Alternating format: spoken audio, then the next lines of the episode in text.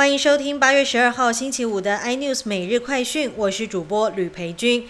民进党籍桃园市长参选人林志坚被台大认定论文抄袭，撤销学位，引发党内外批评声浪不断。林志坚今天也亲上火线，宣布退出桃园选举，改由郑运鹏接棒。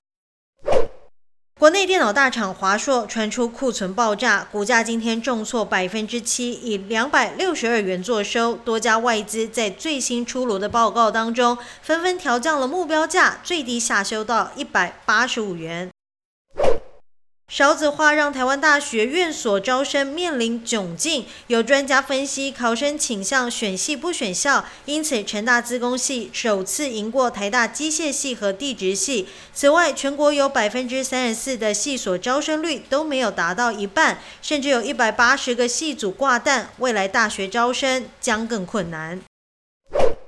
南韩政府今天公布特赦名单，包括三星副会长李在镕、乐天集团会长辛东彬和东国志刚会长张世宙都获得特赦。至于前总统李明博，则没有包含在特赦名单里面。美国招生集团因为旗下的婴儿爽身粉产品被控可能致癌，引发了上万件的消费争议诉讼。招生正式宣布，明年将在全球停售含有滑石粉的爽身粉。